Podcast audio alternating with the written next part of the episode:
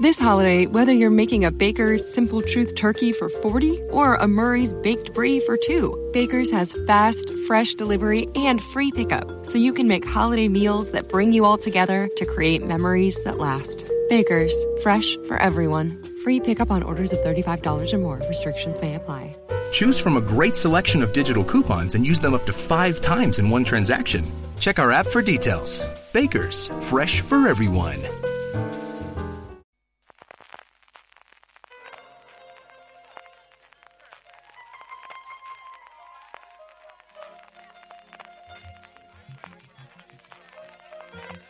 Estás escuchando Fuera de Series con CJ Navas. Bienvenidos de nuevo a Streaming, el programa de Fuera de Series, donde cada semana repasamos las novedades y estrenos más importantes de las diferentes plataformas de streaming y canales de pago. Don Francis Arrabal, que no acaba de llover, ¿eh? No rompe, Que no, que no, no, no rompe no rompe y así no podemos hacer maratón de series, Esto ¿eh, no PJ? puede ser, Que esto yo no ya que vengan los monzones y los huracanes. Y que vengan los fríos y el este. Aunque hoy has comido el ramen, que ya has visto que para el frío va bien, ¿eh? Va muy bien. Hostia, qué bueno está el ramen, ¿eh? Recomendado para toda la gente que ve en Alicante o alrededor y se puede acercar. Se llama como Natsu. Natsu Ramen en Natsu la Ramen. calle Reyes Católicos. Esto no nos lo están pagando, No, no, ¿eh? no Eh, lo avisaremos esto que, que esta publicidad no la están pagando, pero el ramen está buenísimo. Un hallazgo, sí señor, un hallazgo de sitio y para estos días de frío que esperamos llegan, esperamos llegan aquí en Alicante, ya sabes que son menos. O sin pero- frío también podemos ir a comerlo, ¿no? Sí, Que esto señor. está muy bueno. Junto con las series, que es una de las mejores cosas que tenemos para cuando hace frío, la mantita y especialmente los fines de semana para ver. Y todo eso vamos a repasar. Vamos a repasar todas las cosas que se van a estrenar en los próximos días. Tendremos también un poquito más adelante, evidentemente, nuestro Power Ranking, las series más vistas por nuestra audiencia. Con cierto movimiento, es cierto que yo creo que es la semana en la que menos nuevas entradas ha habido, pero ha habido muchísimo movimiento, incluido un nuevo número uno. Y por último, como siempre, las preguntas de los oyentes, aquellas preguntas que nos hacéis llegar a través de ese mismo formulario que dentro de un poquito os comentaremos. Pero empezamos con noticias generales y es que Radio Barcelona ha vuelto a eh, un año más a dar los Ondas 2018 que habitualmente acapara la SER, estas cosas que tiene la vida, pero desde hace unos años sabemos que tienen eh, también premios para series y aquí hemos tenido un poquito de reparto, bueno, de vamos a quedar bien con todo el mundo y vamos a dar un poquito para todo. Ha habido un poquito para todo el mundo. Eh, mejor serie española, CJ se le ha llevado la serie Fariña, de Antena 3, serie de Bambú Producciones, sobre el, el nacimiento del narcotráfico en la costa gallega.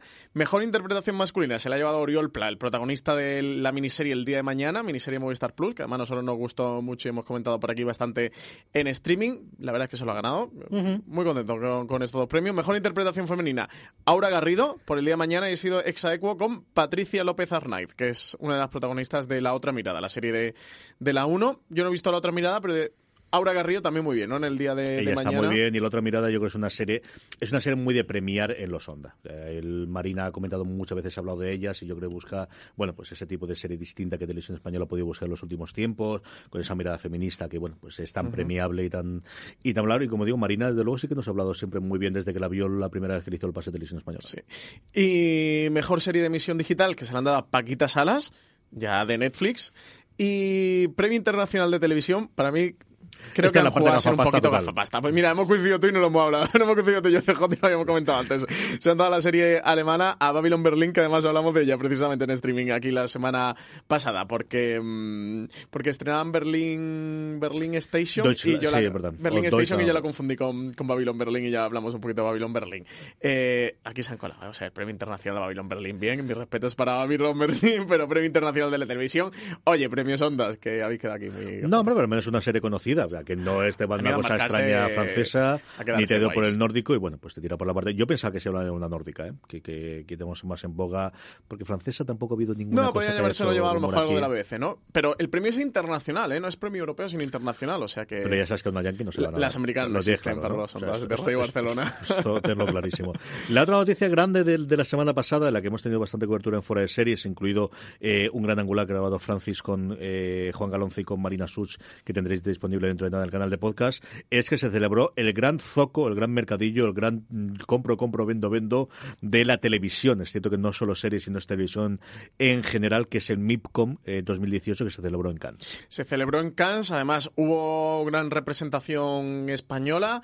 Eh, por hacer un poquito de repaso a través de, las cadenas, aunque las series algunas llevaban cadenas que, también actúan como distribuidora, pero, pero básicamente allí van distribuidoras y productoras. Es un, mercado de, la industria televisiva que eso está ya el podcast disponible en la cadena de Fuera de Series, puede escucharlo todo el mundo. Muy interesante porque Marina ha estado esta edición, Juan Calonce estuvo el año pasado, más Marina ha estado este año como periodista.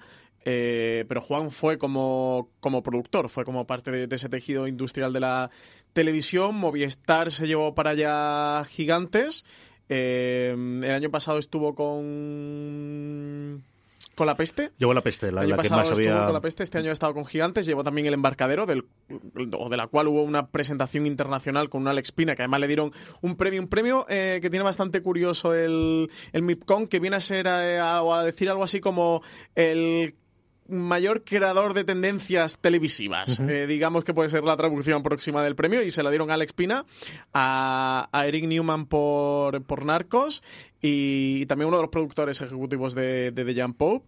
Eh, no voy a hacer comentarios porque no se puede dar un premio mejor de hecho, si se lo dan The Jump Pope eh, mejor de hecho. y también estuvo Hierro, también se llevaron a Hierro de, de A3 Media se anunciaron una nueva serie, que ha sido la serie esta del, del Valle, una serie que, que, se ambienta en el Valle de los Pirineos, sobre una pareja eh, lésbica que acusan de brujería. Estamos en pleno siglo XVII con la Inquisición eh, de fondo. También se fueron para allá con, esta serie que además estrena Fluxer el 25 de octubre. Ya queda muy poquito. Eh, que se llama Más de 100 mentiras, un thriller adolescente. Estamos ahora en series adolescentes y juveniles en la ficción española. ¿eh? Ha habido, pues eso, el, cambio de guardia. Y, mira que todas estas eran antes del bombazo de élite, ¿no? Aunque yo creo que eso se conocía, o cierto rumor habría dentro de la, de la industria. Yo creo que a partir de aquí, en un año, año y medio, vamos a tener un resurgimiento clarísimo de, de las series adolescentes, porque precisamente yo creo que el gran ejemplo que tiene el MIPCOM es esta, ya no deseo, que yo creo que todo el mundo siempre ha querido vender donde más mejor y donde más, eh, eh, eh, bueno, pues intentándolo, pero sí que yo creo que el gran cambio es esa demanda que existe de producto español. Yo creo que sí que se nota tanto en, que hay una apuesta mucho mayor por, por hacer rentable las series españolas, teniendo una venta más allá de que Movistar se lo pueda llevar a sus canales asociados en Latinoamérica, sino hacer una venta internacional y luego, especialmente desde la Casa de Papel, y ahí, bueno, pues Alex Pina estado para eso y más con el éxito que está teniendo en los últimos semanas Élite, eh, esa demanda por otro lado de comprar ese tipo de producto. Sí, no, y se ha notado muchísimo eso. Eh. A3 Media también lleva Presunto Culpable, que es la serie que estrenó aproximadamente hace un mes. Matadero, que yo la, pude ver en el festival, pero que todavía no tenemos fecha de estreno de momento y ya a las alturas del año que, estamos no me extrañaría, ya que fuera directamente para, 2019, sí, sí, sí, seguramente. Eh, luego Radio Televisión Española, que estuvo con Estoy Vivo, eh, que ya tiene segunda temporada, que está emitiendo la segunda temporada. El Continental, esa serie que, han sido capaces de llevarse al MIPCON, ya que no hemos gastado la pasta, oye, hay que amortizarla. Estoy de acuerdo con llevarte el Continental, aunque sea por amortizar. Eh, también llevan la otra mirada, que estamos hablando ante y Sabuesos. Y mm, de Movistar también se había pasado antes, que también estuvo Arte Madrid, la serie con, con, Paco León y con Ana Costa, que se la han llevado para allá. Además hubo screeners, se la estuvieron enseñando eh, durante el MIPCON. Yo creo que es una de las series muy a vender internacionalmente por parte Y el de dossier es una pasada. Yo, nosotros nos pasaron junto con la foto de prensa, eh, no los screeners, pero sí que todo lo, que veía y lo en el MIPCOM, y nos pasaron el dossier de venta, que yo creo es lo que llevan allá y es de las cosas más bonitas y más trabajadas que he visto. Bueno, pues de, lo que al final les tiene que dar de comer a medio plazo, que es ya no solamente la, la, las, las, el visionado que tengan aquí o la audiencia que tengan en España, sino, como os decía, bueno, por las ventas internacionales que tengan en el modelo Netflix. No, no nos engañemos. Esas son las noticias de la semana. Vamos a ir ya con las cadenas. Empezaban por Amazon Prime Video y parece que es posible que, si todo va como aquí, tenemos un final al culebrón de Transparent. Sí, parece ya que, tenemos final. Eh, han anunciado que Transparent va a acabar con un especial musical de dos horas. La serie tiene pendiente estrenar su quinta y última temporada en Amazon Prime Video en otoño de, 2019 y acabaría eh, finalmente con, este episodio, este especial musical de, dos horas de Transparent. Eh, han comentado que, estaban trabajando en la composición de las letras, que eh, iba a tener un espíritu, según la propia Soloway, que sea un poco, decía, como Jesucristo Superstar mezclado con La La Land y Flight of the Concourse. Oye, que no es poco eh, como vistas creativas, ¿eh? O sea, eh, poner tu musical en este triángulo entre Flight of the Concords, Jesucristo Superstar y La La Land, oye, la expectativa la han puesto, la han puesto altas. Comentaba también mm, Jill Soloway, hablaba un poquito en The New York Times sobre todo lo que había ocurrido con, con Jeffrey Tambor, y es que ya sabéis que estuvo acusado eh, de acoso sexual por parte de dos mujeres del equipo de mm, Transparent, una que era su asistente, su propia asistente en la serie, y, y una de las actrices, que era Tracy Lacey, eh, y bueno, Jill Soloway comentaba que estaba bastante decepcionada con Jeffrey Tambor y con la situación que decía que había llegado un poco para destruir esa utopía de igualdad y diversidad sobre la que se asentaba su proyecto y que bueno, pues que ya sí que han decidido ponerle punto y final a la serie. Al final yo creo que ha sido un pago por los servicios prestados de tanto la última temporada que le pilló ahí en medio de todo el cambio, sobre todo este musical de dos horas que ya veremos si lo veo. ¿eh? Es decir, yo me lo creeré cuando lo veamos. Creo que al final este es el precio que tiene que pagar Amazon por seguir trabajando con Jill Soloway, que creo es una cosa que quieren hacer. O sea, yo creo que es al final la creadora que les puso a ellos en el mapa, excepto que la antigua guardia, pero con una serie de tipo de series que yo creo que, que, quieren seguir manteniendo un tipo de público y un tipo de creadores que quieren seguir manteniendo y cuidando dentro de Amazon con el con el cambio con la nueva jefa. Y si le cuesta un musical de dos horas a mayor gloria de Soloway, pues, que en fin, tampoco, tampoco sale tan caro, ¿no? Lo si que... pagaron I Love Dick, pues mira, esto tampoco sale tan caro. tampoco es tanto, sí. Claro. Lo que sí comentaban era que mmm, no está aún claro si este musical va a ser el final de esa quinta temporada que está por estrenarse o este musical de ahora va a ser un final que venga un cierre o que, ven, que, que, vaya a cerrar esa temporada después de eh, la conclusión de la quinta temporada. En cualquier de, forma, de pasar página, terminar de la forma más digna como pueda la serie, que se lo dio todo en su momento a Amazon y seguir haciendo cosas con esta mujer que yo creo que tiene bueno recorrido, ¿no? De para hacer nuevas creaciones y tener nuevas cosas.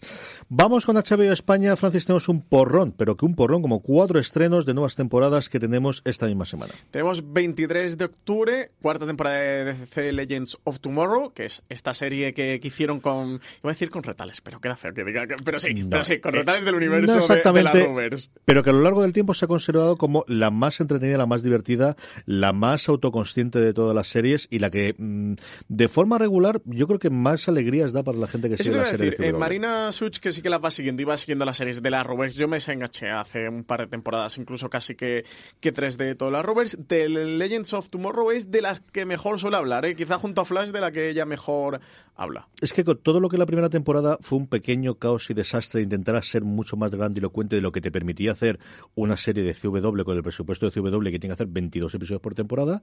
A partir de la segunda encontraron el hueco de no volvamos locos, no reinventemos la rueda. Es decir, Buffy hace esto muy bien, Expediente X hace esto muy bien. Vamos a encontrar cuál es el tono, el tono, nuestro tono. Nuestro tono es jiji jaja jiji jaja con cuatro o cinco momentos dramáticos, es una cosa que funciona muy bien en el drama. Tenemos buenos actores y buenos personajes porque al final tienes no tienes un protagonista tan claro como tienes en todo el resto de las de la serie de Berlanti en CW, pero tienes un elenco de 7 8 buenos actores y actrices y conocidos y con los personajes interesantes, vamos a hacer algo entretenido. A mí es sistemáticamente cuando veo algún episodio de ellos la que más me suele divertir de todas. Uh -huh. Luego también tenemos 26 de octubre, eh, primera temporada de Legacies, que es este spin-off de los originales, uh -huh. que va a girar en torno a la hija de 17 años de Klaus Mikkelson y Haley Marshall. Dicen que veremos una nueva generación de seres sobrenaturales de la escuela Salvatore para jóvenes y dotados que tratarán de aprender a utilizar sus poderes para hacer el bien. Está muy tuya, está muy tuya. Esta se verá en mi casa porque Lorena era una fan absoluta en su momento de, de las crónicas vampíricas, así que esta, la veremos algo que podré comentar posiblemente en una o dos semanas.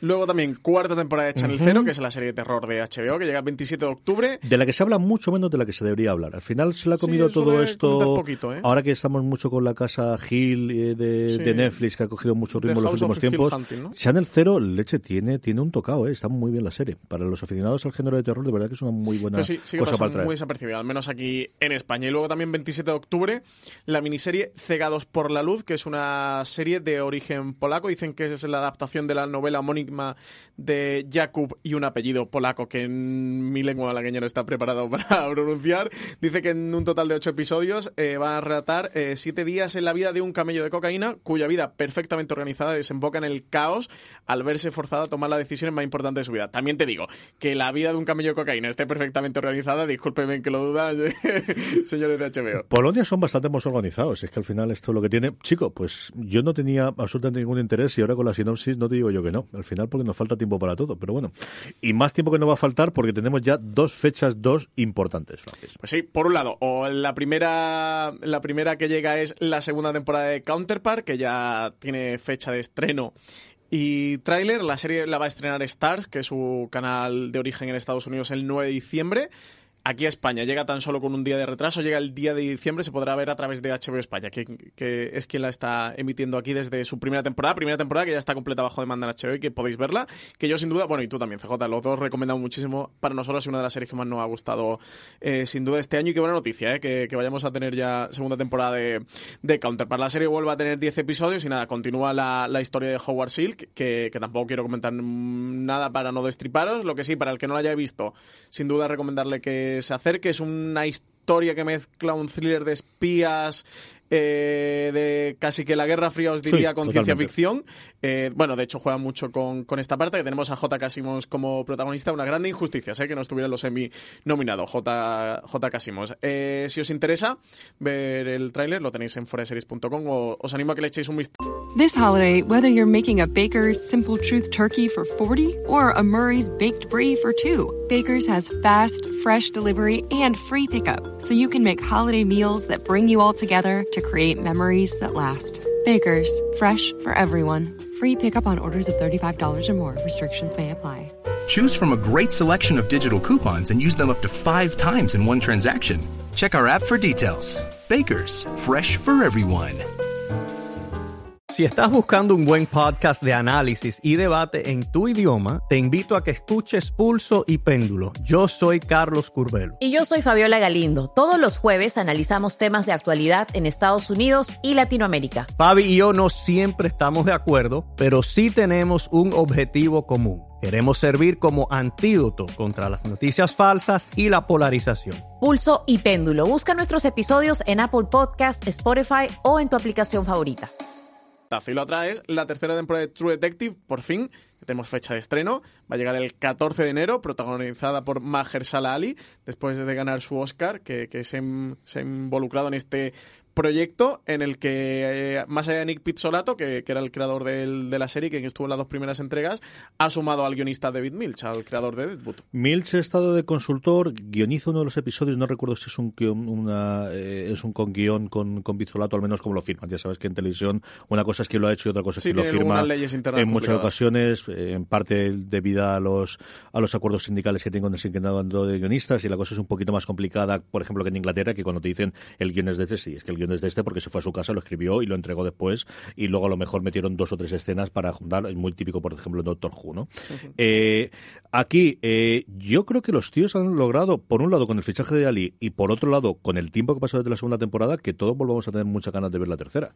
Eh, yo creo que tenemos los mejores recuerdos de la primera, el mayor olvido de la segunda, hasta, aunque haya habido gente a la que le ha gustado, con el tiempo le ha, le ha gustado, pero ha pasado suficiente tiempo para eso, vuelven a salir alguna noticia de pelea de Pizzolato con los directores, que se ve que si no salen bueno, pues al final esto no tiene su chicha. ¿Por qué no se está rodando True Detective? Y luego es que indudablemente el tráiler es una pasada. O sea, de verdad, si no habéis visto el otro minuto del tráiler, es, oye, de como dice mi hermano siempre de que dar un Emmy los trailers, pues sí, este sería prácticamente uno de los dominados de lo que he visto este año. ¿eh? También te digo que el tráiler de la segunda temporada pintaba bien y luego no, no se la jugaron. Así que eh, por ambientar esta tercera temporada, como decíamos al principio, el protagonista es Mahershala Ali, David al detective Wayne Hayes, que intenta recordar unos terribles asesinatos ocurridos en la zona montañosa y pobre de los Ozarks, que están muy de moda a través de Ozarks y de unas cuantas series más, están últimamente muy de moda la serie de televisión. Dice que, sin embargo, su memoria es poco fiable y las consecuencias de esas muertes reverberarán en tres épocas diferentes. Muy bien, pues hasta aquí ha llegado HBO España. Vamos con Netflix. Netflix tiene tres estrenos de impresión, especialmente los dos primeros, y para los, los aficionados al género de animación eh, oriental, la tercera también, pero los dos primeros son dos pedazos de estreno esta semana. Pues nada más y nada menos que llega ya el 24 de octubre Bodyguard, la miniserie de la BBC. Además tenemos allí a Richard Maiden, al Rey en el Norte, a Rob Stark como protagonista. Es también un thriller en el que tenemos a, la primera ministra del... No, la primera ministra, la ministra del Interior, disculpad. La ministra del Interior del, del gobierno, al cual le ponen un guardaespaldas, primero para que controle su seguridad y segundo porque parece que está viendo cosas ocultas, más allá de, planear un atentado que parece que sobrevuela, eh, sobre ella hay algunos planes que quieren que investigue. La serie fue un auténtico fenómeno en el Reino Unido. Creo que cerró el último episodio con un, con un share del 40. Poquito por debajo del 50. 40-45% de cuota de, de, pantalla del Reino Unido. El último gran fenómeno desde el final de, de Downton Abbey. Así que de estas de las que hay que ponerse. Además, eh, Netflix la cuelga completa eh, bajo demanda. Luego también llega el 26 de octubre, primera temporada de las escalofriantes aventuras de Sabrina, que además tú y yo hemos visto. Yo al menos he visto el primer episodio. ¿Tú ya te lo has visto todo? Porque no había más. Todo lo que te han dejado. Porque no me dejaron más. No me dejaron más. yo, no, he tenido tiempo para más allá del primero. Oye, ¿qué te ha parecido este las escalofriantes aventuras a mí me ha gustado muchísimo. Es cierto que era un público muy fácil porque al final a mí me gustó mucho el cómic en su momento. A mí Kiernan Sipka eh, es devoción absoluta desde la que vi en su momento en Mad Men. Y es una muy buena adaptación del cómic. Y digo adaptación porque de verdad que no es una traslación del cómic. Hay muchos cambios, hay muchas. Eh, bueno, además cambios hechos a propósito porque al final el que la ha adaptado ha sido el propio eh, mm, del guion del cómic, que es Aguirre Sacasa, que es el bueno el, responsable también de, Riverdale, de la, de la adaptación de Riverdale y de todo este mundo que se ha montado alrededor de los cómics de Archie más oscuros o más tenebrosos o más teniendo que ver eh, con el mundo tenebroso. Yo creo que es va por arcos individuales. Yo creo que he encontrado muy bien el punto entre que tengamos episodios con entidad y que tengamos arcos eh, horizontales. Tenemos una historia que va a ir, al menos tiene toda la pinta de la primera temporada, que es por qué fallecieron los padres de Sabrina y qué ha ocurrido. Esa dualidad entre ella ser bruja, pero querer ser adolescente y querer mantenerse en el instituto con sus amigos y con su novio, que te presenta desde el principio y no tiene ningún tipo de problema en ser el novio. Pero, por ejemplo, el último episodio que vi yo, que recuerda que fue el quinto, que creo que, creo que 4 o 5, es un episodio prácticamente autoconclusivo. En el, además, muy, muy rollo, antes comentábamos en eh, algunos de, los procedimentales, es un episodio en el que hay un demonio del sueño y es todo alrededor de lo que ocurre en ese. Y es un episodio muy embotellado, muy, sí, con una premisa inicial y con una conclusión en el que te va a contar todo el arco, pero el núcleo del episodio es eh, resolver esa especie de malo muy a la Buffy.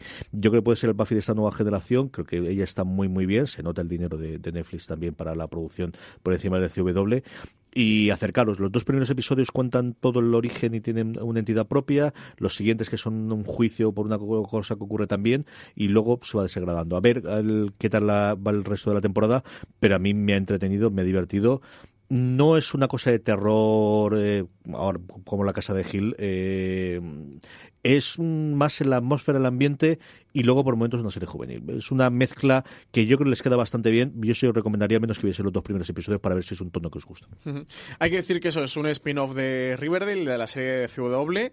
Eh, Mm, claro, la producción es completa de Aguirre Sacasa. Estaba pensando en Berlanti, pero Berlanti no tiene nada que Yo ver. Yo creo que es la equipo de producción de, Berlanti, no me extrañaría absolutamente nada. Originalmente era una serie que iba a ir para, para CW. pero vendieron a Netflix. Y posteriormente vieron ahí. Tampoco es que aprovechen demasiado las no el universo Riverdale. Sí, yo, yo he visto el primero y sí que me ha dado esa impresión. Producción es, es acojonante.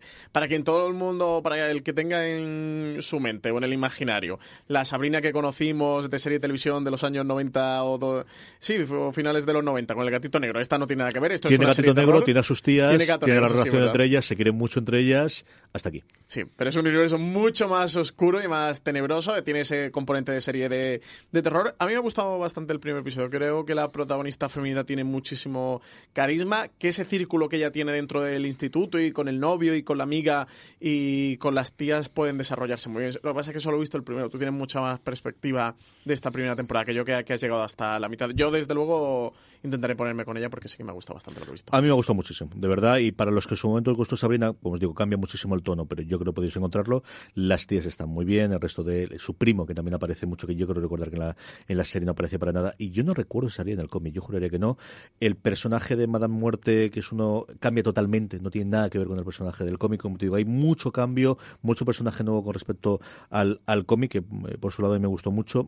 Es una muy buena serie, ¿verdad? Eh, para el tono que es, para lo que pretende ser y para acercaros. Acercaros al menos a ver los dos primeros episodios. Yo creo que eso vale la pena.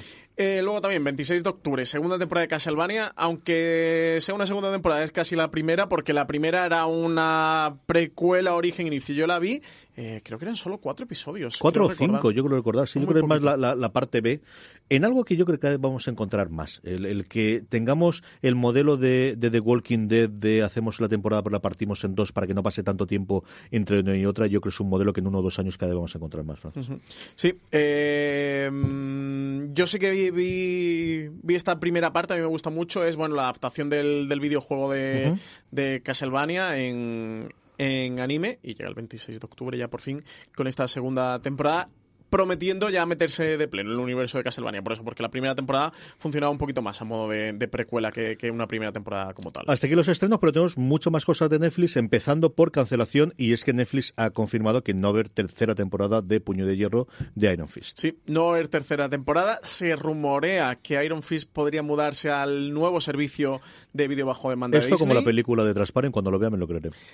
Sí, el caso es que ha sido el propio actor quien, quien estaba diciendo Tú, tú de... dame más razones para que cuando lo vea me lo crea. sí. el Danny Rand, el, el, el- el- actor que hace de, sí. de Danny Rand, eh, sí que salió comentando que Finn Jones eh, salió comentando de, oye, esto no es una despedida, esto no es un hasta luego de nos vemos próximamente, ¿no? Nos Como vemos un poco sí. dando vías de Disney. Esto se suma al, al rumor que había de que Disney estaría preparando varias series eh, ambientadas en el universo cinematográfico de Marvel, con uno de los personajes que salen en, en su universo de películas. Se hablaba de Loki y de la Bruja Escarlata, y nada, se le podría eh, sumar este Iron Fist. Es la primera serie del universo Marflix, como le llamamos esta unión entre Marvel y Netflix, que ha sido cancelada. Recordad que, que Daredevil justo estrenó el viernes pasado su tercera temporada, que Jessica Jones ya ha estrenado su segunda y sabemos que va a tener tercera, que Luke Cage estrenó su segunda y yo creo que sí, también está renovada por una Yo tercera entrega.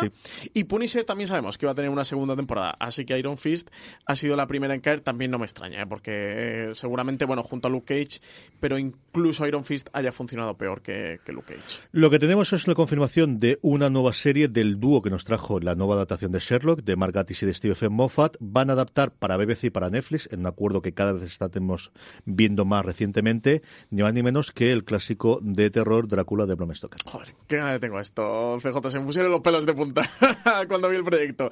Eh, Mark Gatiss y Steven Moffat eh, están preparando una nueva adaptación del clásico eh, de Drácula. Dicen que va a ser una adaptación en tres episodios de 90 minutos, una fórmula que ya vimos en Sherlock, nada nuevo. Eh, y un personaje de Drácula que no se ve en televisión desde 2014 en una serie que, que hizo la NBC, además protagonizada por, por el actor, eh, por el protagonista de, de Los Tudor, por Jonathan Rhys-Meyer, que hacía de Drácula en esta, en esta versión y ahora tenemos Y nueva. duró adaptación. entre tres y cuatro episodios. Recuerdo que aquello fue la Duró época en la, que, en la que todavía eh, cancelaban totalmente Que las... me vi estoicamente por ser muy fan de Drácula. Yo me la vi, eh, me vi la temporada completa. En el pecado lleva la penitencia. Eh, el 9 de noviembre por fin llega a España la segunda temporada de The Sinner, que se estrenó este verano en Estados Unidos, pero aquí como tiene los derechos Netflix para la emisión a posterior, eh, producida por Jessica Biel, pero sin Jessica Biel, Sí, el que se mantiene es el protagonista, el eh, detective policía y Bill con un nuevo caso. que lo interpreta. Es. Y tenemos eh, sustituyendo a Jessica Biel a Carrie Coon, que va a ser la nueva mujer protagonista de, de esta segunda temporada de Sinner. El, el hilo conductor es el detective de, de la primera temporada, ese detective interpretado por Bill Pullman, en el cual llega un nuevo caso en el que, en el que se va a cruzar con el personaje que interpretará Kerry Coon en una segunda temporada de Sinner que ya se ha estrenado completa en Estados Unidos, en USA Network, y que este 9 de noviembre llega a Netflix. A esta también le tenemos muchas ganas, ¿no? Sí, señor. Eh, se ha confirmado que Orange is the New Black, yo creo para sorpresa absolutamente nadie, va a terminar con la séptima temporada. Sí, eh, se emitirá en verano de 2019. Además, recordad que está siendo una serie de Netflix, se verá primero en Movistar Plus, porque en aquella época, cuando se estrenó Orange is the New Black, eh, en su momento, Netflix todavía no estaba en España ni, ni tenía planes de expandirse. Vendió los derechos junto al de House of Cards a Movistar. No, lo que tenía es, eh, tenía el modelo tradicional americano en el cual los derechos, ellos se quedan los derechos de emisión en sus territorios y la productora eh, se lo quedaba para el internacional, mientras que ahora Netflix paga mucho más dinero a las productoras para quedarse desde el principio con los derechos internacionales. Eh, han, han, comentado que, que, la decisión de cerrar la serie había sido de su creadora, de Genji Kohan, que decía que ella había afirmado que tras siete temporadas había llegado la hora de salir de la prisión, y eso, recordad que la serie se lanzó el 11 de julio de 2013, eh, que era la única serie que de momento quedaba viva de las tres eh, iniciales o de las, de las tres que formaron la primera tanda de producción originales de Netflix. Eh, Hemlock Groove en su momento ya fue cancelada hace muchos años y House of Cards, House of Cards ya se sabía que, terminaba esta temporada. Así que la única que quedaba era Orange New Black y también nos tendremos que despedir de ella en verano de 2019. Y si no ha sorprendido a nadie que termine Orange is New Black, que lleva dando muchos tumbos en las últimas temporadas, yo creo que menos todavía nos ha sorprendido que Netflix confirmase eh, que va a renovar en ILTE para una segunda temporada. Pues sí, el drama adolescente español que ha conquistado a la audiencia. Lleva dos semanas en el informe del el Bing Report que saca TV Time, que ya sabéis que la aplicación es el tracker de series de, televisión. Todas las semanas publica un ranking de los de las 10 series más maratoneadas dentro de según van marcando los usuarios. Él te lleva dos semanas en primera posición. En IMDB estaba ayer la cuarta en el ranking de series más buscadas. Se estima que hay unos 250 millones de usuarios en IMDB mensuales, ¿eh? o sea que estaba la cuarta a nivel internacional ha sido renovada, yo creo que para sorpresa de nadie. De hecho, el final de esta primera temporada ya es un final absolutamente abierto, que da un giro que abre la opción de esta segunda temporada y no sé, yo le tengo muchísimas ganas. No la veremos hasta 2019, eh, que ya han confirmado que, va a llegar en 2019, que volverá a tener ocho episodios, pero CJ yo quiero verla ya. Una cosa que yo creo que todo el mundo tenía clarísimo que iba a ocurrir y que ellos tenían guardado, yo creo que tienen los guiones ya hechos. Eh, no, no cabía ninguna posibilidad de que esto no pasara. no cabía absolutamente ninguna posibilidad.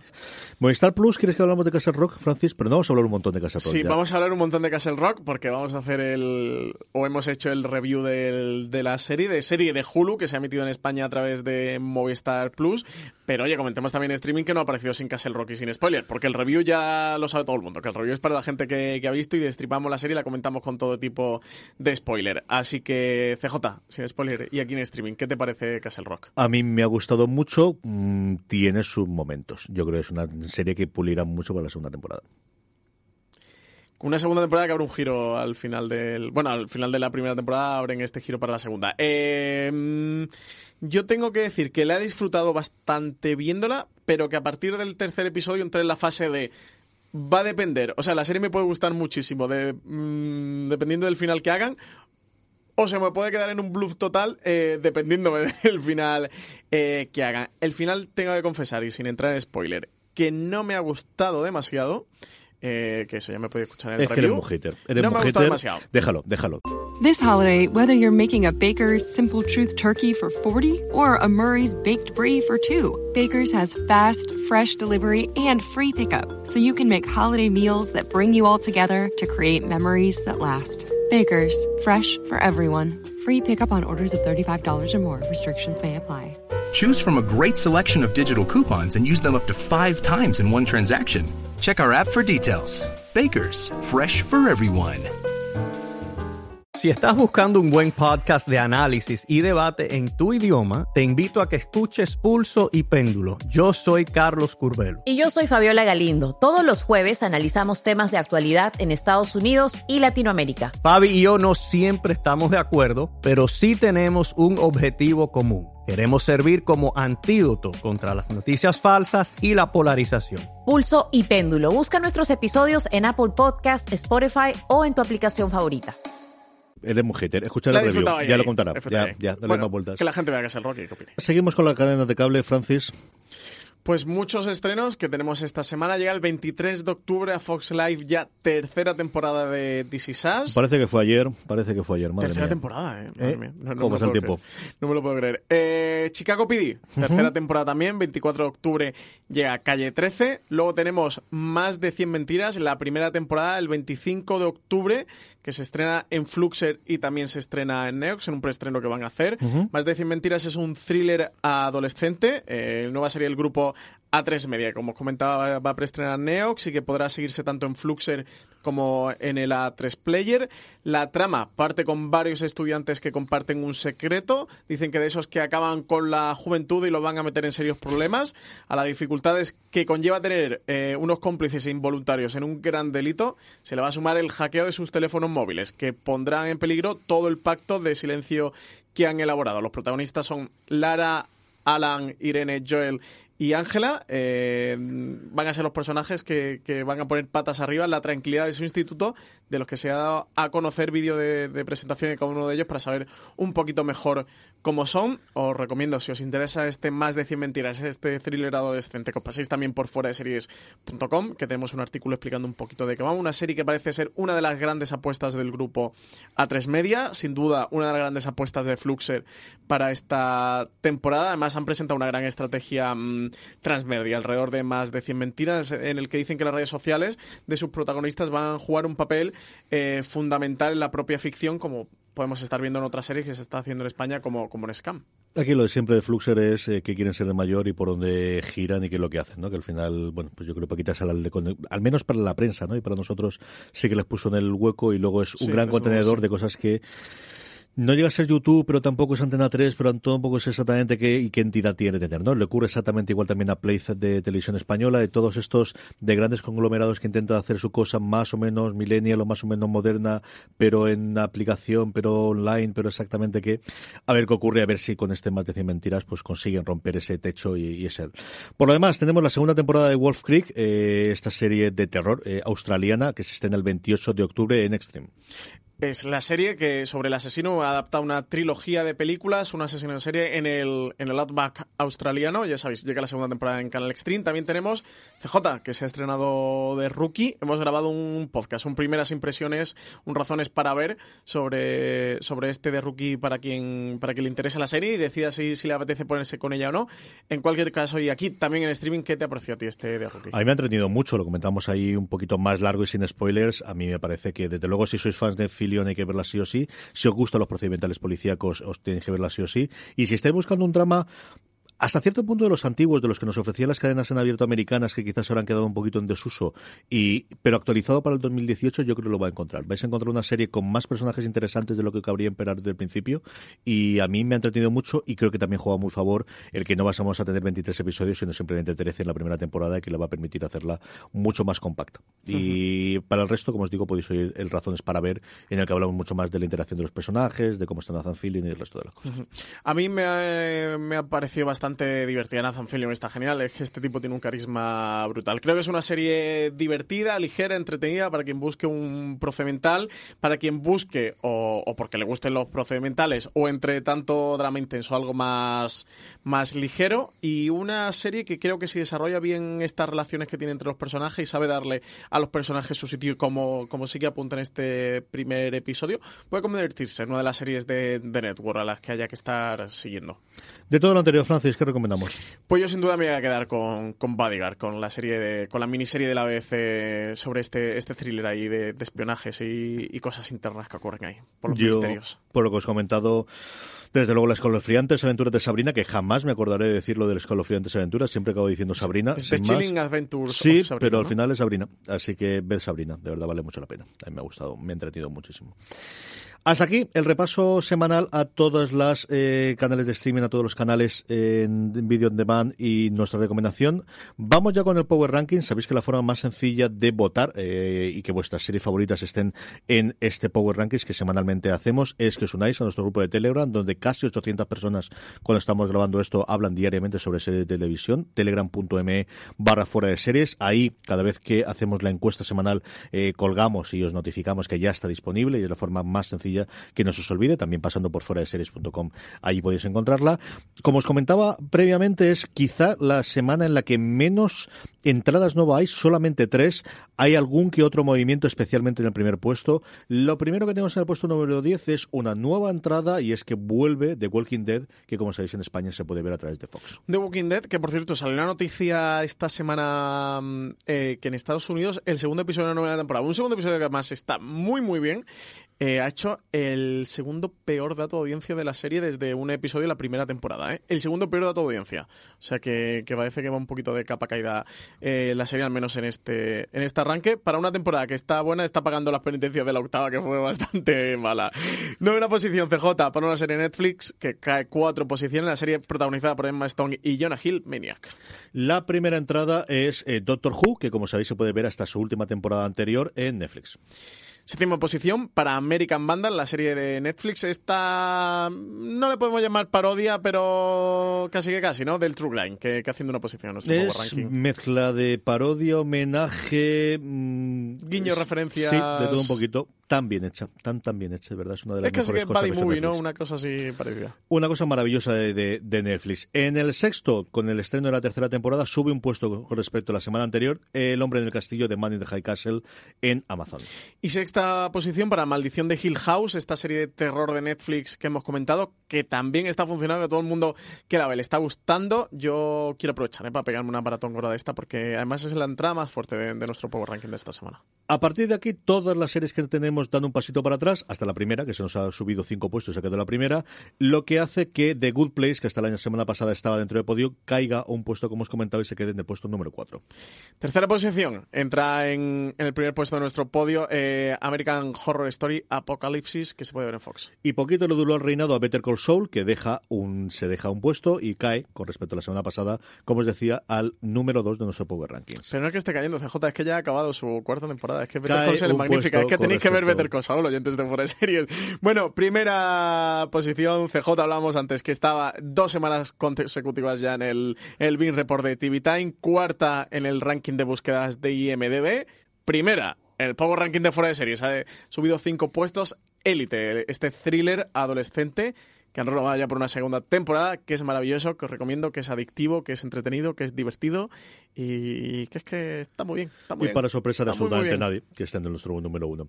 En esa misma encuesta que hacemos para hacer el Power Rankings, aprovechamos también para dejaros ahí un hueco y que nos podéis hacer preguntas. Y estas son las preguntas de los oyentes, que como os digo, podéis eh, hacerlas en esa encuesta que hacemos en telegram.me barra fuera de series. Francis, ¿qué preguntas tenemos de los oyentes? Pues tenemos muchas preguntas que nos han dejado esta semana. CJ, eh, súper choco, nos preguntaba si habíamos visto algo de Manifest. Dice que tiene una trama interesante y que estos primeros cuatro capítulos le estaban gustando bastante. También nos daba la enhorabuena por todos los programas del podcast. Dice que le encantan.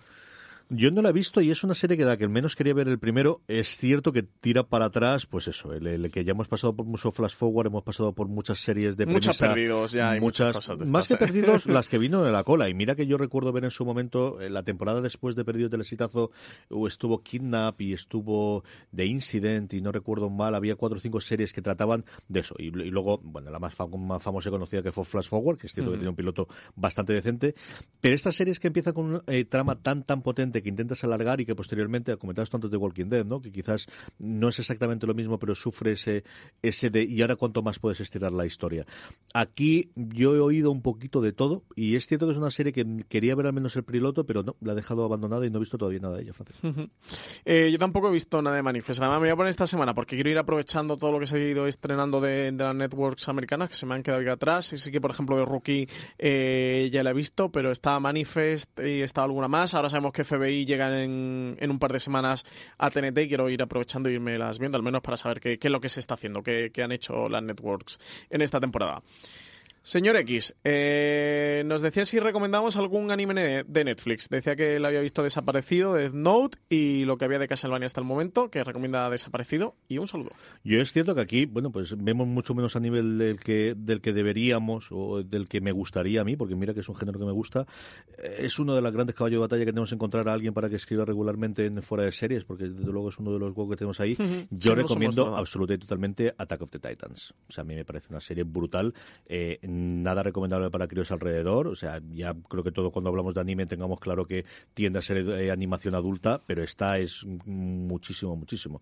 A mí me parece una premisa genial y, a mí me, fascina. O sea, es una cosa que me, que me encanta, como os digo, sin ser un gran conocedor de, lo que se está haciendo a día de hoy en cuanto a animación, tanto Netflix como Amazon Prime Video, que también está trayendo bastantes cosas y que tenemos bastante movimiento, porque es un género, bueno, pues que al final tiene su legión de seguidores y del que, del que se están haciendo cosas muy interesantes. Netflix, por cierto, llegó a un acuerdo hace cuestión de seis o siete meses para empezar a hacer producción propia de anime en Japón con, con animaciones Sí, en, sí, en sí. Corea del Sur y, y bueno, en fin, al final, respondiendo a lo que nos dice el señor X, yo recomendaría, si no se os haya acercado todavía, Ataque de los Titanes, al menos ver el primer episodio. Sí, yo este desaparecido que el comentario lo llega a ver, que además me lo apunto. Yo tampoco. Y mira que me gusta el anime, pero es que al final siempre nos pasa lo mismo, que estamos envueltos en esta pelota de nieve cada vez mayor de estrenos y siempre cuesta, cuesta bastante ver. A mí me gustó bastante Death Note, que Death Note sí que, mm, sí que la vi. No me atreví con la película que hicieron y que está por ahí por Netflix. Yo vi la mitad. Pero, ¿y qué tal? Desastre, Vi la mitad. No tengo ninguna necesidad de ver Toda la de la conclusión que se puede sacar de solo he llegado, solo he conseguido ver la mitad. Eh, Ataque a los Titanes vi la primera temporada y me gustó mucho. Mucho, mucho, mucho.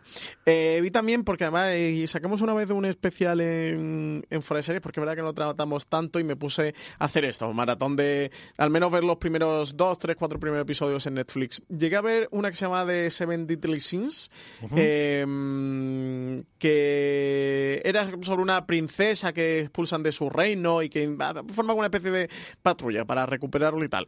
Y me gustó bastante, me pareció muy, muy divertido. La animación era muy buena y muy bonita, me gustó mucho. Y vi, otro, vi otros primeros episodios de, de Sword Art Online, que también me gustó bastante. Este iba. mm, era como una parte de un, de un videojuego y tal, así tipo MMO. Y luego también vi una que se llamaba Tokyo Ghoul que también me gustó bastante. Vi los primeros y también me parecieron muy interesantes. La verdad es que los animes que hay en Netflix tienen muy buena calidad todos, ¿eh? o la mayoría de ellos tienen no tienen muchísimo, tienen no sé si tendrán unos 15, 15, 20 o 25, pero lo que hay es de bastante calidad. Ataque a los titanes, porque no hemos comentado nada sobre qué va, yo he dado por sentado que todo el mundo lo sabe, es, bueno, en el futuro la humanidad ha quedado, al menos lo que se conoce, reducida a un lugar cerrado con una especie de murallas. Una especie de reino, ¿no? que Ahí de les, castillo. que les eh, separa de unos eh, titanes, que es así como lo llaman, unos monstruos gigantescos que atacaron durante su momento y al final de la guerra, bueno, lograron con estos muros eh, vivir en paz. Es- esto ocurrió hace muchísimos años, han pasado centenares de años, por no decir milenios, en los cuales los titanes quedan como una pequeña leyenda, sigue quedando una especie de guardia muy parecida a la del muro de Juego Sí, de Tronos, sí, sí, ¿no? De, de ese tono mucho. de en su momento estuvo allí, pero la Guardia de la Noche, bueno, pues ahora son los que no tienen nada que hacer porque total no van a atacarnos nunca y evidentemente nunca pasa nada hasta que pasa. Y entonces el, el arranque de así decirlo de la serie es que los Vuelven titanes, los titanes. vuelven de nuevo, ¿no? Y es muy, muy cafre. o sea, Y cómo que vuelven, ¿eh? Y cómo vuelven. Sí, sí, la serie es cruenta, por llamarlo de alguna manera. Es cafre, cafre sin ningún tipo de, de- de reservas. Y de verdad, a mí me, me entretuvo y me gustó muchísimo. Más pregunta, Francis. Saul Goodman, que nos escribe, eh, ya que ha terminado la cuarta temporada de Meter sí. con Saul, ahora tiene tiempo para escribirnos aquí a Fuera Series. Eh, nos decía que esta semana ha estado viendo Evil Genius, que una mm, serie documental que está producida por los hermanos Duplas, que también estaban detrás de Wild Wild Country. Decía que la verdad es que la historia es rocambolesca. Decía no lo siguiente, dice que es absolutamente increíble. Si no nos pasa, que algunos true crimes hacen que historias surrealistas como las de Fargo parezcan hasta creíbles. Sí, al final un, tru- un buen truque si no tiene un momento de venga ya, ¿qué me estás contando? Pero me- me- no puede ser, venga, es imposible. Es una cosa que en American Sí, se parodia parte del también. género que de lo que mola, ¿no? Del, del género de ver ese tipo de Evil series. Genius tiene, tiene un tocado, en fin, Wild Country. ¿Tú la has visto entera, Evil Genius? No, entera no, pero el, A mí es que me llama mucho la la atención, no llegué a verla. Cuando se estrenó me llamó mucho la atención, no conseguí verla, a ver si la recupero. Ahora que, que Saul Goodman no la recomienda. Yo me he puesto a ver ahora, porque la tenía pendiente, el, el gran clásico en cuanto a series, es cierto que en cuanto a cine quizás fue The Thin Blue Line, que es bueno un caso de policial que de alguna forma logró eh, revertir la decisión judicial que se había tenido en cuanto al acusado, y era muy, muy famoso en su momento, pero eh, en serie la conocida era The Starcase, el- La Escalera, que era una producción sobre un caso americano de- en el que es, bueno, el acusado se le acusaba de que había matado a su mujer cuando él decía que se había caído por las escaleras y ahí venía lo de The Staircase y es brutal, es sencillamente alucinante y ves muchísimas cosas que luego has ido viendo en, distintos momentos del género como The Jeans o más recientes o como Making a Murder, que también estrena dentro de nada su segunda temporada en Netflix y no lo ha estrenado ya, eh, lo ves ya encontrado en The Staircase, de la cual Netflix, por cierto, compró los derechos y se puede ver BP vuelve a tener grandes noticias para todos los conductores. Cuando vayas a repostar tendrás un ahorro de hasta 40 céntimos por litro en Península y Baleares y 35 céntimos por litro en Islas Canarias, incluyendo la bonificación del gobierno. Cada vez que visites una estación BP en la península de Baleares, puedes ahorrar y disfrutar de todas las ventajas que ofrecen en su programa Mi BP. Y si lo haces desde Canarias, podrás disfrutarlas a través del plan Dino BP. Así que ya sabéis, BP nos lo pone fácil para ahorrar al máximo estés donde estés. Hazte con su tarjeta en sus estaciones de servicio y si quieres consultar más información, puedes hacerlo en mibp.es y plandinobp.es.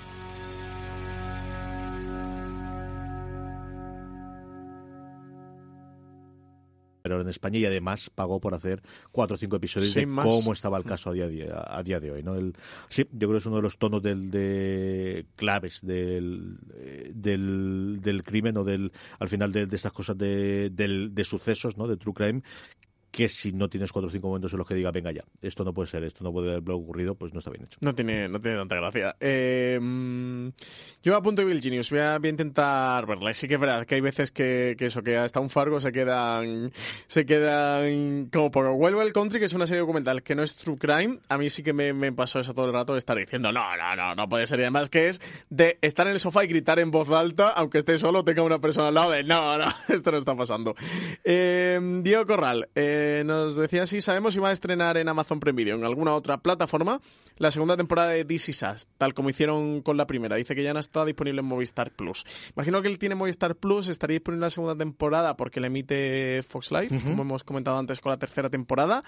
Eh, yo lo he, comprado en Ama- lo he comprobado en Amazon Prime y están las dos temporadas ya de This Is Us, ¿eh? Así que Diego, no sé si justo o no en el transcurso este que nos has escrito ha sido cuando han colgado la segunda temporada o no lo viste bien o no te diste cuenta lo que fuera, pero sí que están, ¿eh? Las dos temporadas de Is Us completas en Amazon Prime Video. No están en otra, ni en ninguna otra, están en Amazon Prime Video solo. Y adelantándome la siguiente pregunta que siempre voy a hacer, el tema de doblaje y de, y de versión en castellano, ¿están? Porque cogerá el mismo doblaje que utilizan Pues... aquí en Fox Live o no lo sabemos. No te lo puedo decir porque no lo he comprobado, CJ. Me pillas Pero ahí si en un brete. ordenador delante, ¿por qué no me miras las cosas? Eh, pero este ordenador no está logueado con Amazon Prime Video, CJ. pero igual. Pero esto...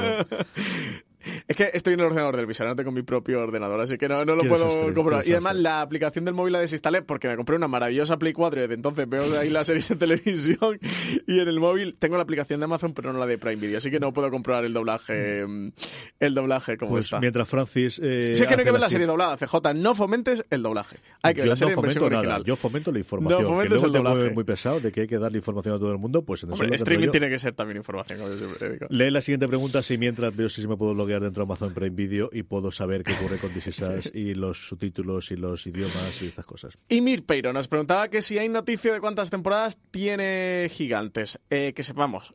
eh, y confirmadas por la propia Movistar, porque en el Afron de Movistar eh, sacaron un plan, un plan de esto a lo universo cinematográfico de Marvel, de hasta- pasa que Marvel te lo hace hasta el 2024. Esta gente fue un poco más precavido. Lo hicieron hasta, hasta 2000. Realmente era fiable hasta el primer trimestre de 2019, pero incluso ya anunciaron que la segunda temporada de La Peste iba para finales de 2019 y que Déjate llevar la serie de Leticia Dolera iba para otoño de 2019. Confirmaron que habría segunda temporada de Gigantes y además eh, sospecho que febrero, marzo, como mucho abril, ¿eh? O sea que, que no nos queda tanto, que creo que mucho nos va a quedar medio año. También, ¿por qué? Porque rodaron eh, las dos temporadas conjuntas. Es decir, eh, Gigantes la primera temporada tiene esos seis episodios, CJ. Eh, tengo la impresión de que rodaron los 12 episodios del tirón, ¿eh? que lo han dividido en dos partes, parte 1, parte 2, y según cómo vaya esto, por lo mejor hace un parte 3, parte 4 y lo vuelven a dirigir, pero creo que de una manera también muy inteligente, ¿eh? para ahorrar costes de producción, etcétera, etcétera, directamente han rodado los 12 episodios de, de Gigante, lo han partido en dos temporadas, lo que tú antes comentabas de The Walking Dead, de eh, con el coste de una temporada sacamos una doble amortización y bueno, le das una doble vida a la serie y, y vendes que son dos temporadas, temporada 1, temporada 2, en caso de Walking Dead sí es la misma temporada. Ellos lo parten como en parte A, parte B. Eh, aquí en Gigantes sí que le han puesto temporada 1 y temporada 2. No, o tot- el corte de la primera temporada creo que pone fin de la parte de la 1, primera ¿no? parte. O fin de la Fin de primera la parte. primera le llama parte. parte, no le llama temporada. Tan clavado como eso, y sí, se, se nota totalmente que además está escrito pensando en que va a tener aquí este punto de inflexión. sí, sí, tiene un punto segunda, claro. Y a partir de aquí nos queda mucha historia por contar de los tres hermanos, sí que es cierto. Eh, información sobre el momento. En la segunda temporada de This Is Us en Amazon Prime Video está el audio disponible en inglés, en español de España, en español latinoamericano, en francés, en italiano y en portugués, con subtítulos en closed caption en inglés, español latinoamericano, español de España, francés, italiano y portugués. O Así sea, que- en todos los idiomas y todos los subtítulos. y al menos para esto sí. Si ya lo queremos en polaco subtitulado en finlandés, pues la cosa estará más complicada. Pero dentro de un norme... Pues ya me están fallando, en Amazon también te digo, ya, me están fallando. ya me están fallando. CJ, Jaco Cabrera nos preguntaba que si Netflix nos va a hacer esperar un año entre temporada y temporada de La Casa de las Flores. Si sabemos si la idea es hacer temporadas cortas como la primera. Oye, temporadas cortas no, ¿eh? tiene 13 episodios, me refiero. Temporadas cortas sería hace 5 años y hablaríamos de una temporada corta de La Casa de las Flores. Hoy día, creo que en 2018, final de 2018, podemos hablar casi de una temporada larga, porque en un modelo que van entre 6, 8 o 10, que tenga 13, de hecho me sorprendió, porque yo La Casa de las Flores no la he visto y a, raíz de la pregunta de Jaco Cabrera me, metí en Netflix para ver eh, esta temporada corta de cuánto episodio era, a cuánto se refería y me sorprendió que fueran 13 y que no fueran 18, fíjate. Eh, a ver, de La Casa de las Flores, sabemos que la han renovado por segunda y por tercera temporada, es decir, que tiene dos temporadas más confirmadas y en la misma nota de prensa que confirmaron esas temporadas confirmaron que la segunda iría a 2019 y la tercera 2020. Así que Jaco, sí, te van a hacer esperar un año entre temporada y, y, temporada. Hasta 2019 no tendrás segunda temporada de La Casa de las Flores y la otra 2020 y además imagino que será por verano, ¿eh? tal y como han estrenado en torno a agosto, como han estrenado la primera de La Casa de las Flores. Sí, si cogen ritmo estas cosas en las que tienen un número claro de episodios y, y fecha Netflix es muy de quitando Stranger Things que ha tenido más eh, tiempo de rodaje o que lo habrán pedido más eh, los creadores, eh, todo el resto de la serie, mira la chica del cable, mira lo demás, yo creo que se enganchan una fecha en la que puedan tener toda la maquinaria para producir en un año y yo creo que el formato que tiene la Casa de las Flores de producción es precisamente ese.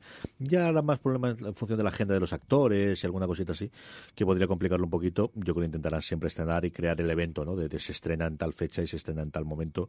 Y yo creo que quitando el que en un momento dado hagan el cambio de vamos a temporadas de siete episodios o de ocho episodios, los separamos en dos, que de verdad que creo va a ser la tendencia. Eh, yo creo que cada vez vamos a tener más series de seis episodios al modelo inglés, eh, aunque sean eh, como gigantes grabando todos los episodios de golpe y posteriormente hacerlo en dos, en dos tandas. Yo creo que eso sí que lo vamos a tener.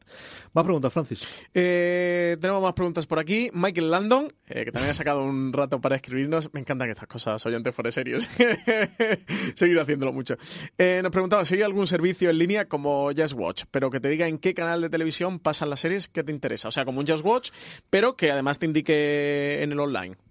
CJ, te paso la pelota. Yo ni puñetera idea. Es decir, más allá de lo que sea, yo para saber en qué canal de televisión tengo alguna de las series, solo tiene al final de los de los eh, de la propia aplicación que tenga, en este caso de Movistar Plus. Pero no sabría decirte yo una cosa en la que tengas el lineal de en qué lugar es, o en qué hora es, o en qué canal es. La verdad es que no lo sé.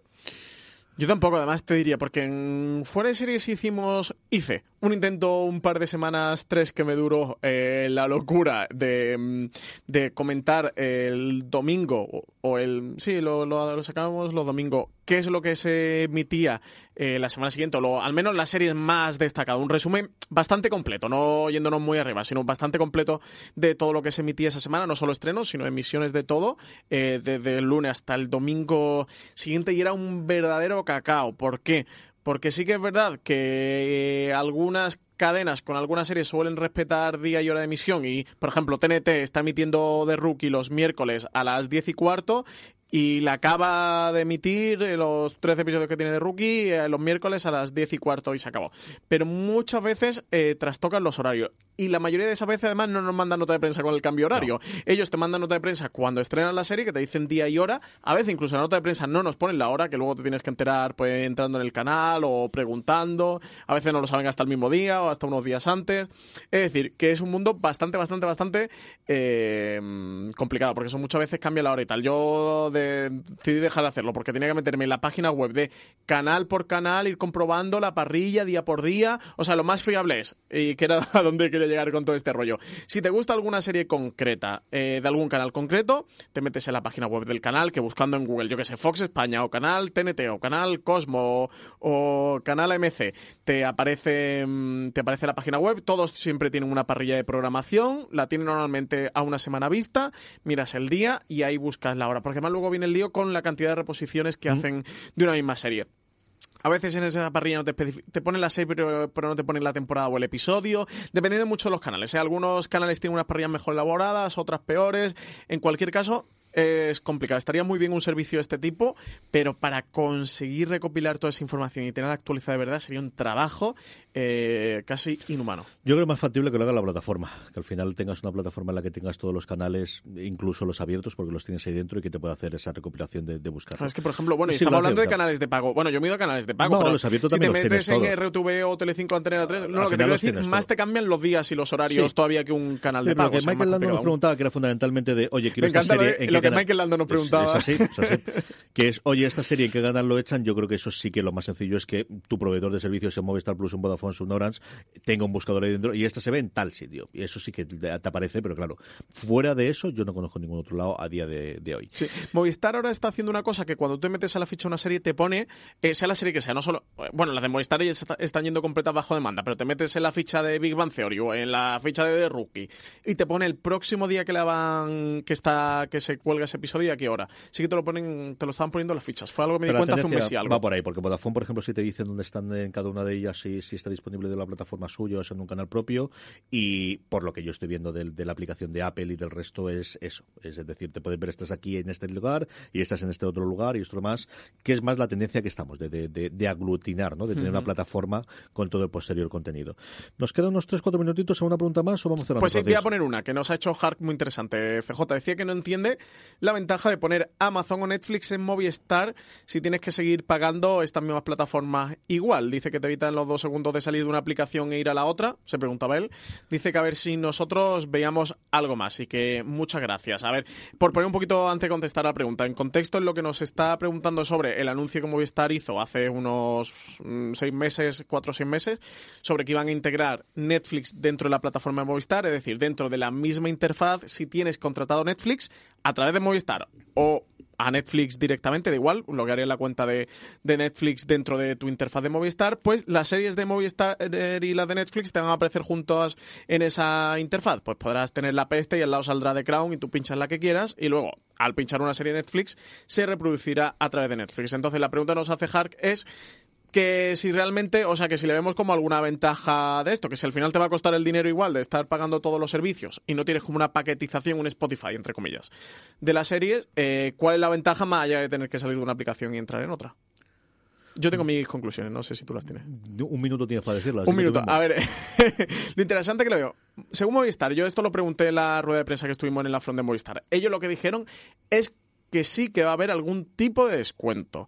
No se pringaron, ni se mojaron, ni comentaron específicamente el qué, porque decían que acaban de conocer más o menos las tarifas, porque todo esto se decide con marketing, etcétera, etcétera, y con mil departamentos internos de Movistar, que justo ya sabían los precios, que todavía no lo podían hacer, que no habían decidido hacerlos públicos, que lo harían a día de hoy, que hace un mes ya que- de que la front de Movistar, un mes y algo. No sabemos nada, no, no se han anunciado la comercialización, yo creo que harán algún tipo de descuento.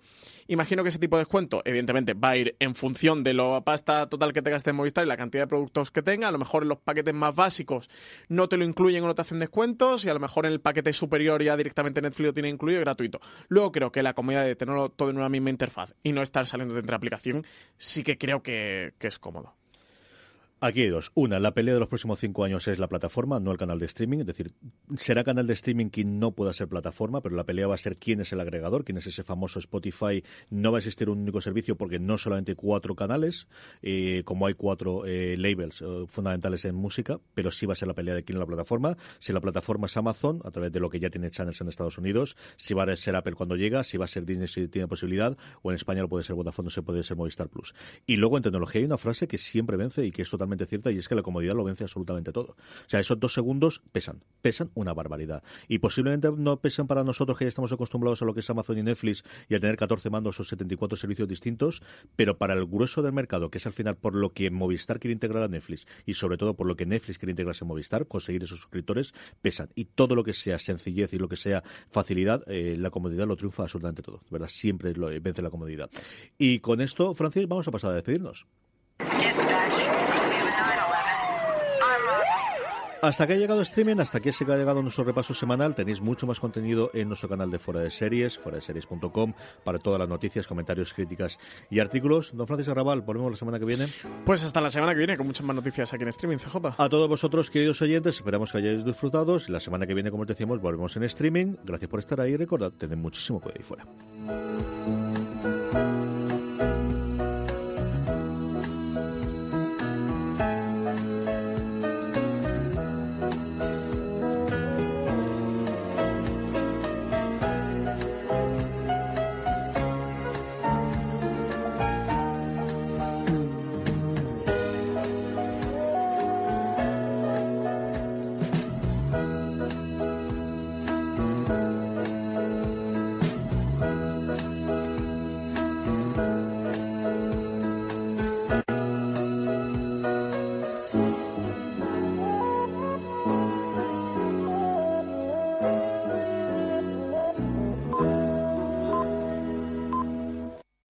Holiday, whether you're making a Baker's Simple Truth turkey for 40 or a Murray's Baked Brie for two, Baker's has fast, fresh delivery and free pickup, so you can make holiday meals that bring you all together to create memories that last. Baker's, fresh for everyone. Free pickup on orders of $35 or more. Restrictions may apply.